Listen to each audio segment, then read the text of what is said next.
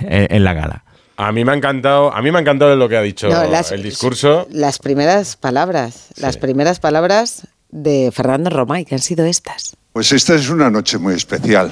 Y es una noche muy especial no solo por el reconocimiento que tengo, sino porque la famosa frase esa de estar lleno de orgullo y satisfacción deja de ser patrimonio de la, de la monarquía y pasa a ser patrimonio, hombre, de los pivos, que también no deja de ser una realeza dentro del baloncesto.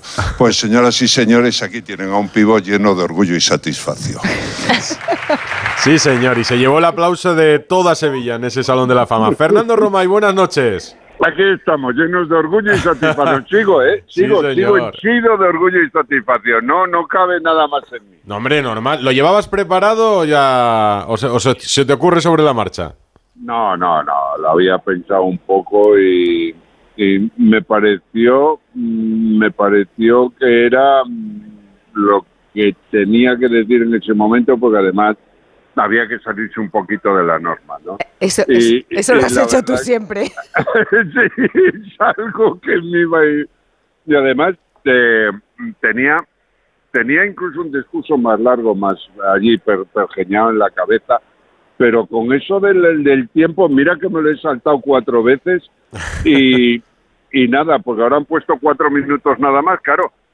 Y es que en cuatro minutos a los que ya tenemos cierta edad no nos da tiempo de recordar a todo el mundo a que los que de debemos favores. O sea, y tampoco es cuestión de soltar nombres nada más, sino que tiene que decir algo en medio y es lo que está. Pero me pareció un acto, bueno, como es todo en la federación, muy de corazón, muy emotivo, muy de familia, muy de de, agradecer, de, de estar, de, de, de, de, sentir, muy de piel y muy de, baloncesto. Oye, eh, pero lo que te han dado era un balón de oro. Mira que es la semana que viene, ¿no? Lo del balón de oro, no, la siguiente. A ti te lo han dado hoy. ¿Era de oro el balón ese? ¿Pesa o no pesa? es dorado, es dorado. Ah, es dorado, es dorado. Es dorado. Es balón, es balón es balón, aunque vaya dentro de la carcasa esa de metacrilato, es balón, balón que puedes utilizar para jugar, evidentemente este no, pero es un balón, un golden, golden ball que te cagas, o sea, pero nada.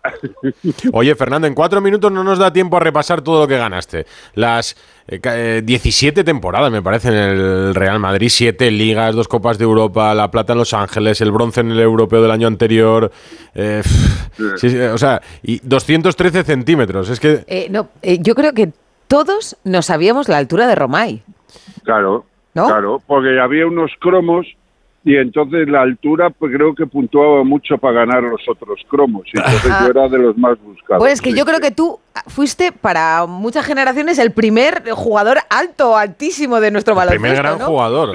No, no, incluso para muchas generaciones porque es difícil compaginar la altura, o sea, tener un siete pies pues sobre todo con la belleza, eh, con la belleza y lo apolíneo que soy con la belleza. Oye, fíjate, que alguna vez yo cuando te he visto, bueno, fuera de entornos deportivos, eh, me encontré en un aeropuerto contigo una vez y en aquella ocasión pensé, Fernando Romay siempre es Fernando Romay y siempre es una persona conocida, claro. Tú no pasas desapercibido, quiero decir, porque hay otra gente famosa que se pone una gorra tal eh, y pasa desapercibido, pero tú es imposible. ni quiero, ni quiero, ni quiero, ni quiero. O sea, ¿para qué te vas a esconder nada? Tienes que ir con la verdad por delante, que son mis dos trece, y se acabó y no quiero estar escondido ni tan siquiera. Incluso hay veces que, que dicen, joder, no te he visto porque estabas ahí sentado tarde. Digo, pues vale, no te preocupes, ya me pongo de pie, ya está. O sea, no, pasa nada. Hay que ir por la vida así, de frente, por derecho, ¿sabes? Eso es que siempre te portas bien. No, no creas, no, no, no, ya te he dicho que sé cosas de mí que no te las puedo decir. Bueno, tú sí las sabes, algunas sí las sabes. quieres decirnos alguna. Un día nos contó Casillas, Fernando, que para hacer una broma por la Gran Vía con sus amigos, iba de noche después de una cena, dijo, me voy a poner una caja de cartón en la cabeza y voy a ser capaz de, recorrer toda la Gran Vía de, de Callao a a Cibeles sin que nadie me reconozca. Pero lo que decía Rocío, en, tu caso sería imposible. ¿Nunca te has llegado a cansar de fotos, de gente, de saludos, de... ¿Nunca? No, no, no, no, no. Hombre, hay algunas que son intempestivas, o sea, de que estás en un momento y que, te vengan a decir una foto, pues, pues no, no, viene bien. ¿En qué momento? muchos momentos, momentos incluso tristes o momentos o momentos que tienes de intimidad con la familia y que tienes que decir, oye, mira, que estoy aquí con mi hijo, que estás en un hospital y tu niño están dentro, le están ocultando y de repente llega alguien, vaya una foto y dice, pero un momento que estoy aquí con mi hijo, que está malito, tal. No, en ese momento, ¿no? Pero, pero bien, pero, pero por lo demás, y yo intento además, es que hay una cosa que es importante, o sea, y es que eh, ¿Vosotros habéis pedido un autógrafo alguna vez? Yo pido más fotos que autógrafos. Sí, autógrafos cuando era joven. Yo de niño sí. Una vez en, una escayola, me firmaron en una escayola. Vale, vale. Y en el momento de acercarte a alguien, eh, y sobre todo si está hablando, está en algo, ¿no te resulta como que, estás y te cuesta entrar? Invadiendo su intimidad. Claro. y te cuesta entrar. Mm. Entonces, si tú esa gente que salva eso de que le cuesta entrar por pedirte un autógrafo, no le haces un momento distinto, por lo menos con una broma, una chance o tal, tal una chanza o lo que sea, no eh, me parece que le estás tal. Entonces, lo que tienes es que sea un momento distinto, que sea un momento especial para él. Y yo procuro que sea un momento especial, vacilándoles, incluso diciéndoles, no, estoy hasta las narices de fotos, no sé qué y tal. Y luego digo, que no, que no, que broma, tío, y tal, no sé qué, pero que sea un momento de decir que romperle un poco la dinámica de todo. A ver, si es que tu altura, tu altura es también humana y, es simpatía y la belleza, sin olvidar la belleza. Oye, ¿qué tal la nueva jefa del baloncesto, Elisa Aguilar? El otro día estuvo con otro pues hombre de altura, con el rey, y ha estado allí con vosotros. Sí, a ver, eh, yo creo que puede, ya lo creo por el hecho de en 100 años ser la primera presidenta, ¿no? Pero a partir de esto yo creo que lo puede hacer también que puede crear un antes y un después de Lisa Aguilar.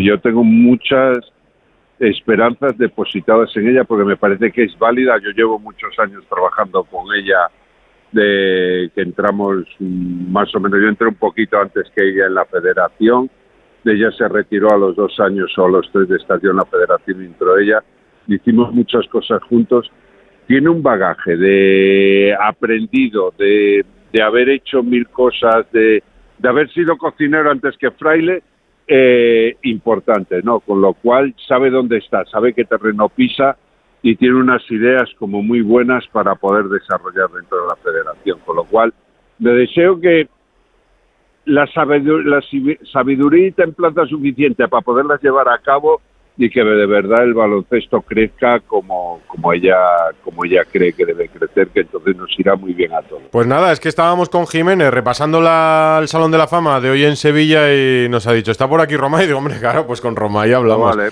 Oye, pues nada, pues os dejo. Que muchas gracias. Que la lluvia en Sevilla es una maravilla. Esos, esos 213 centímetros de gran persona. Venga, un besito gordo. Gracias por eh, acordarnos de mí. Hasta luego.